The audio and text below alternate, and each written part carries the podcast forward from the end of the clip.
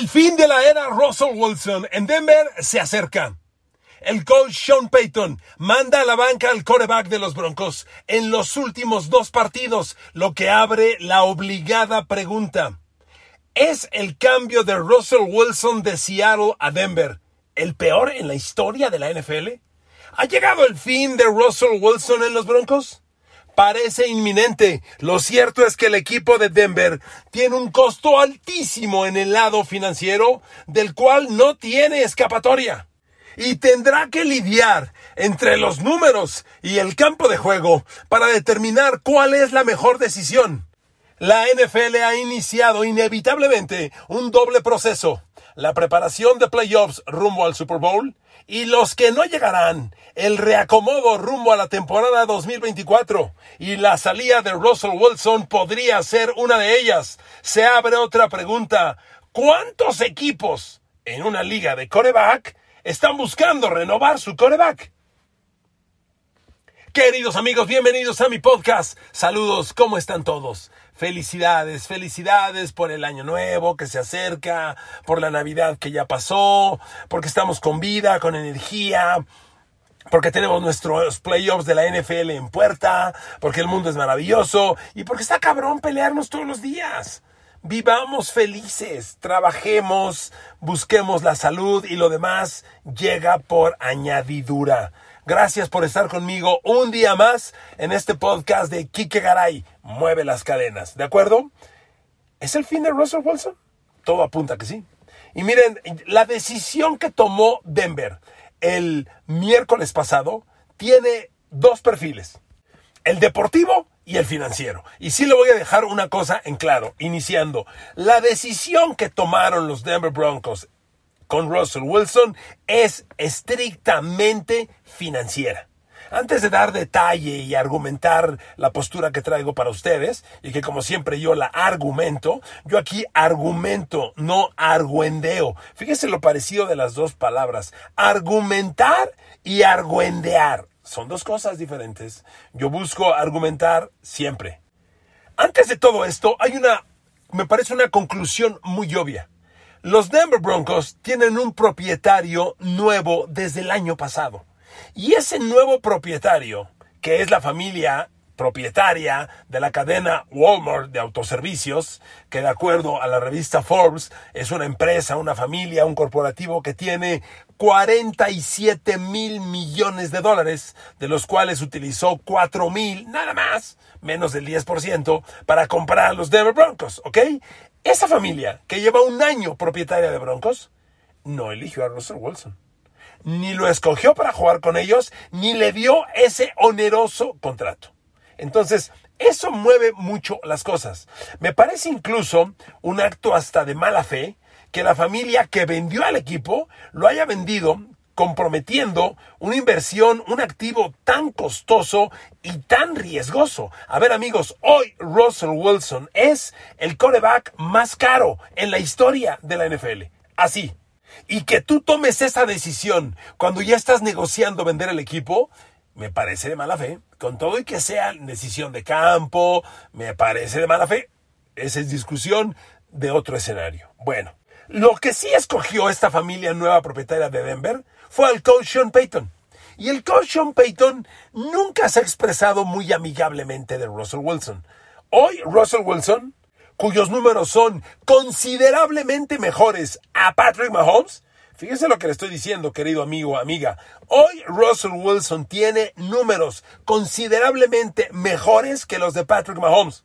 Bueno, pues el coach Sean Payton hace poco dijo, la ofensiva está jugando al promedio o abajo del promedio de lo que debería jugar. Con esas declaraciones y lo que le acabo de argumentar sobre la nueva, la nueva familia propietaria del equipo desde el año pasado, creo que está muy obvio. Están preparando la salida de Russell Wilson. Ahora, ¿por qué lo mandan a la banca los últimos dos partidos? Amigos, Russell Wilson firmó un contrato por cinco años y 242 millones de dólares y un poco más, 242 y medio millones de dólares con los Denver Broncos que incluyen 50 millones en bonos, es decir, dinero que te tienes que ganar porque cumples ciertas metas establecidas. Y de ese total de los 242 millones, 161 millones son garantizados. Pero la NFL no es la liga del fútbol mexicano, donde hacen dobles contratos, te paga una lana aquí y una lana por abajo y no digas. En la NFL eso no ocurre. Y los Denver Broncos hicieron un compromiso con Denver que incluso si ellos hoy cortan, dan de baja a Russell Wilson, absorben 85 millones de dólares eh, de su nómina en lo que se le llama dinero muerto. 85 millones es la tercera parte de la nómina total del equipo el año entrante. La solución no es córtalo, córtalo. No, en la NFL así no son las cosas. Pero fíjese el ajuste de dinero. La temporada entrante, Russell Wilson ya tiene un sueldo seguro de 39 millones de dólares. Pase lo que pase, lo corten, lo cambien, lo regalen, lo que sea, Russell Wilson va a cobrar de Denver 39 millones de dólares la próxima temporada. Pero hay una cláusula que le tendrían que pagar otros 37 millones de dólares si para marzo no está sano, si no pasa el examen físico. Y entonces Denver dice, a ver, aunque matemáticamente estoy en chance de playoff, es muy remota la posibilidad. Y si yo juego y me lesionan a Russell Wilson, aparte de los 39 millones que le tengo que pagar de sueldo el año entrante, tengo que agregar 37 porque estaría lesionado en marzo y no pasaría el examen físico. Entonces, esta es una decisión financiera y el financiero dijo, a ver, no tomemos más riesgos, ya no vamos a playoffs, no tomemos el riesgo de que lo lesionen y nos cueste 37 millones más a todo el dinero que ya estamos pagando, por favor, que ya no juegue. Entonces, cortar a Russell Wilson no es alternativa, porque absorbes, repito, 85 millones de dólares de dinero muerto, y eso es un absurdo. Financieramente liquida a un equipo. Pero cambiarlo de equipo es una alternativa uh, Existe, pero yo la veo poco probable, porque los Broncos absorberían 68 millones de dólares. Y tendrían que convencer al equipo adquiriente de pagar los otros 22 millones de dólares. Eh, se puede dar, pero es poco probable. Le doy un ejemplo. Hoy, los Green Bay Packers le están pagando a Aaron Rodgers 55 millones de dólares en dinero muerto. Green Bay pagándole a Aaron Rodgers 55 millones? Sí, porque tenía un contrato multianual firmado con ellos y aunque lo cambiaron de equipo, vino el ajuste que le acabo de comentar de Russell Wilson. Entonces, sí cabe esta posibilidad, pero es poco probable. Ahora, amigos, déjenme decirle una cosa. En la NFL siempre hay un loco que ve un super coreback escondido en las piedras y dice, ya lo encontré porque soy un genio. Siempre. Le doy dos ejemplos bien rápidos que me vienen a la mente. No se le olvide que los Denver Broncos le dieron a Brock Osweiler 75 millones de dólares. A ver, con todo respeto, ¿quién chingados fue Brock Osweiler? ¿Sería posible que la gente de Brock Osweiler fuera mi representante? No mames, 75 millones de dólares Brock Osweiler. ¿Se los dieron? ¿Los cobró? Bueno, hoy San Francisco es el equipo elite, tiene el super cuadro, el super roster. San Francisco hace cuatro años dijo que Trey Lance era una joya espectacular y pagó dos primeras y dos segundas de draft por él. Y Trey Lance hoy está en Dallas, de tercer coreback. ¿Ok? Entonces, siempre hay un equipo que dice, no, no, no, es que este güey es un genio y que paga e incluso sobrepaga por un coreback. Por eso yo no dudo, no descarto la opción de que surja un equipo y diga, yo lo quiero.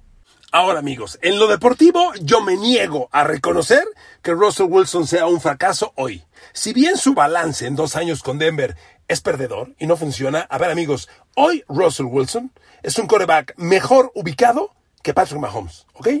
Estadísticamente hablando, hoy Russell Wilson tiene un rating de 98 puntos. Patrick Mahomes lo tiene de 91.7. Hoy Russell Wilson tiene un balance, aquí se lo doy, de 26 pases de touchdown, 8 intercepciones. Tiene un balance casi de 3 a 1. Mahomes tiene 26 de touchdown, 14 intercepciones. Ni siquiera tiene 2 a 1. Amigos, estadísticamente, la temporada de Russell Wilson es buena, muy buena. Yo diría exitosa.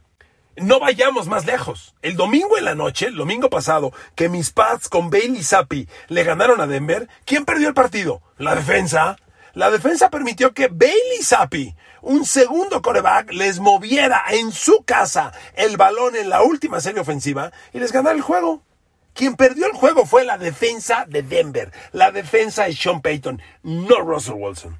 Pero insisto, aquí el tema está en que hay nuevos propietarios en Denver y ellos no eligieron a Russell Wilson. Cuando usted compra una casa o un departamento y lo compra con todo y los muebles, pues no siempre se los queda. Usted no tiene el gusto el anterior. Si tiene billete para cambiarlos, dice, a ver, a mí no me gusta esta sala Luis XVI. Yo soy un poco más vanguardista y voy a otras cosas. Cada quien tiene sus gustos y deje sus gustos, su sistema. Russell Wilson no es necesariamente decisión ni del dueño, ni del general manager, ni del coach. Ahora, cuando evalúas lo que pagó Denver, sí está cabrón, muy cabrón. Dos primeras y dos segundas de draft.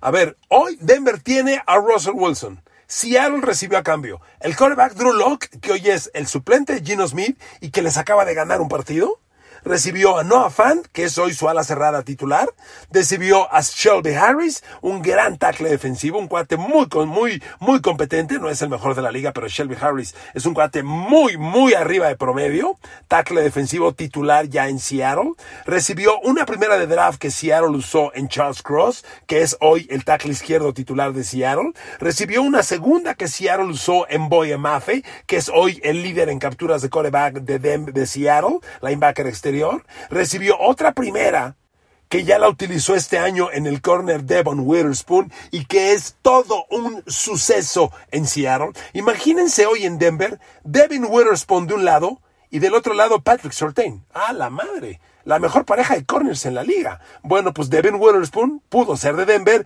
y hoy está en Seattle.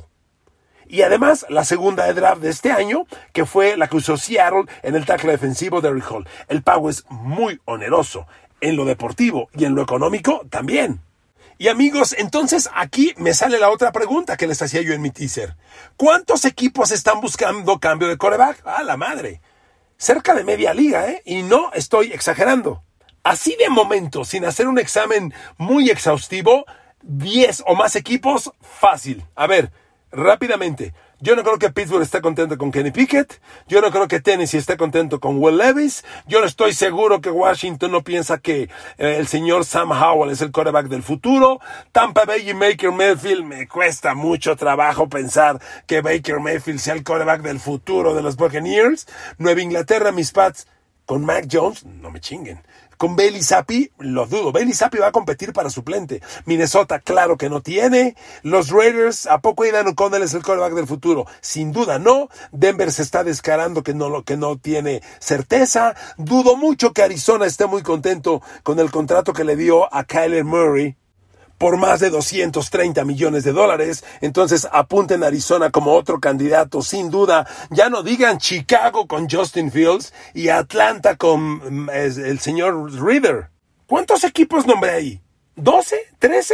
Amigos, es la mitad de la liga. La mitad de la NFL no tenemos corebacks. Y espéreme, hay equipos que tienen coreback titular, pero están muy inestables con el suplente y claramente necesitas un coreback suplente competente, que puede entrar al campo, jugar y competir de verdad. Y no creo que muchos lo tengan. Pero dejémoslo ahí, 12, 13 equipos.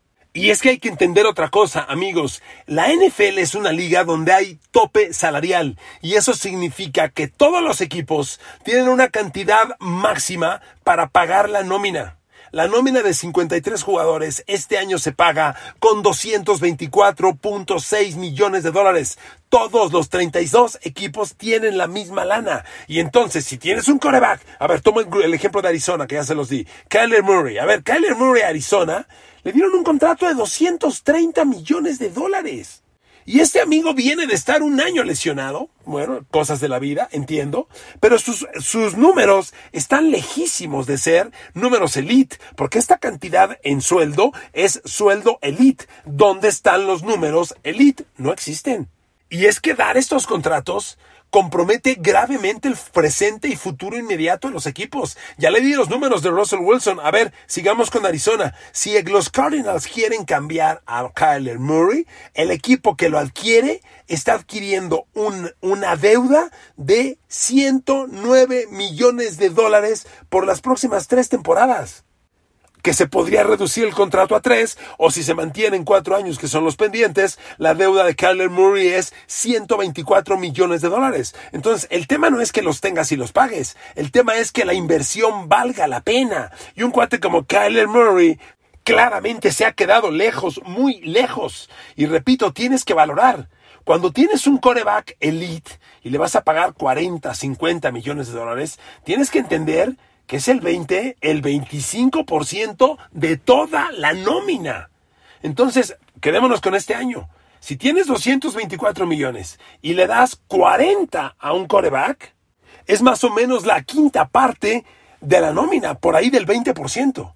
Y te estarían quedando como 180 millones para los otros 52 jugadores. Está muy cabrón. Y que tú tienes jugadores elite por todos lados. Hoy en día, un playmaker elite me refiero a un receptor, un Justin Jefferson, un Tariq Hill, vale 25 millones de dólares. Si es un Tariq Hill, vale 25, 30. Si es un, ¿qué te gusta? Un Keenan Allen de los Chargers, un Amari Cooper de los Browns, te cuesta 20, 25 millones de dólares. Entonces, 40, 45, 50 un coreback, 20, 25, 30 un receptor. Que las cuentas no te van a salir, compadre. Y es que no está de más recordar, la NFL es una liga de corebacks. ¿Tienes o no coreback para competir? A ver, yo les hago una pregunta. Steeler Nation, ¿están contentos con Kenny Pickett? A ver, Kenny Pickett ya está sano, regresa. Vamos, vámonos a mover el tiempo. Estamos en agosto. No, no, mentira. Estamos en marzo, previo al draft. Kenny Pickett está sano, Mason Rudolph, Mitch Trubinsky. ¿Estás contento con ellos? ¿Aspiras a ganar un Super Bowl con ellos? ¿Te cae que sí? Porque te aviso que en abril viene el que se cree es uno de los grandes años de los quarterbacks colegiales en un par de décadas. Vienen cuatro, cinco, seis quarterbacks elite. Claro, como siempre pasa. De los seis van a pegar dos, medianamente otros dos, y dos van a ser un fracaso. Pero ahí está la oportunidad. Pittsburgh toma a Kenny Pickett hace dos años y el chavo no da color. ¿Te arriesgas a seguir con Kenny Pickett? ¿O eres atrevido y vas al draft y buscas el Patrick Mahomes, el Josh Allen, el Trevor Lawrence, el Joe Burrow, que sea el rostro de tu franquicia y verdaderamente aspira a llevarte un Super Bowl. Entonces hay equipos que en apariencia sí tienen coreback, por eso puse el ejemplo de Pittsburgh, pero van a llegar a esa disyuntiva. A ver, Pittsburgh este fin de semana define playoffs. Si pierde con Seattle, Pittsburgh empieza a preparar el 2024. Hoy está, bueno, hoy Pittsburgh está fuera de playoffs. Pero si pierde con Seattle, a su casa. Y entonces empiezas a hablar del 24. Y yo les pregunto, Steelers, ¿Kenny Pickett te cae que sí? Kenny Pickett le gana a Mahomes en playoffs y a Josh Allen y a Lamar Jackson y llega al Super Bowl y le gana en el Super Bowl a Jalen Hurts, a Brock Purdy. ¿Sí? ¿Te cae? Piénsenlo bien. Porque Pittsburgh, que es el ejercicio que también hizo Denver, sabe que si no entras al playoff, vas a tener una selección de draft por ahí del 16, 17 o menos. A ver, Denver hoy tiene la 10.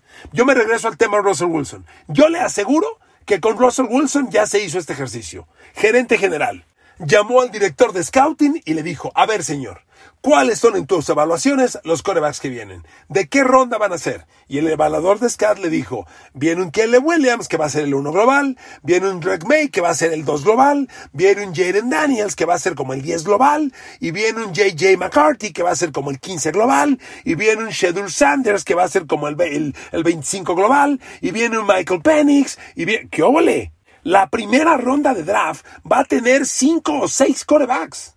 Y te recuerdo que Lamar Jackson, que hoy domina la NFL, fue el primera ronda, pero fue el 32. O sea, lo dejaron pasar 31 equipos. Y hoy Lamar Jackson domina la liga. Entonces, nunca sabes, ¿de acuerdo? Nunca sabes. Como te toca Joe Burrow de primera global, como te toca Baker Mayfield. Y en Denver, tras hacer este ejercicio, dijeron, a ver, hoy no entramos a playoffs. Tenemos la décima selección global en el draft.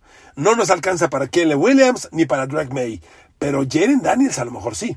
Y es el quarterback que ganó el Heisman. Y es un cuate que tuvo 44 pases de touchdown, 4 intercepciones. Y si yo lo recluto y lo firmo, aunque sea el décimo global, no me va a costar ni 4 millones al año. Y lo voy a tener cuatro años seguiditos de a 4, 6, 8, 10, 11 millones de dólares anuales, no más.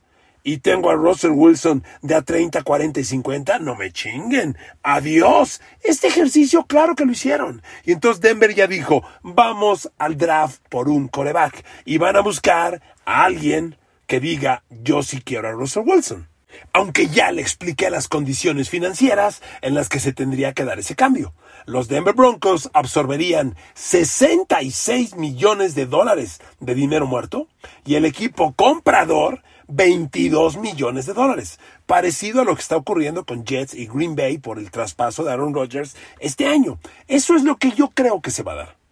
Y ese cambio, concluyendo, podría darse antes de junio del año que entra, posterior al draft. Cuando ya en el draft hiciste tu apuesta, fuiste por el coreback novato, te alcanzó o no te alcanzó, y dices, híjole, es que yo quería Jaden Daniels y no me tocó ninguno. Entonces, ¿sabes qué? Si quiero a Russell Wilson.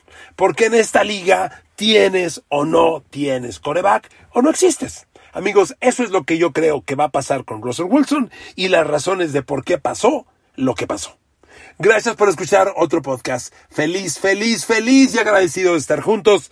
Un abrazo con todo mi cariño para todos y para todas. Que Dios los bendiga. Hasta mañana.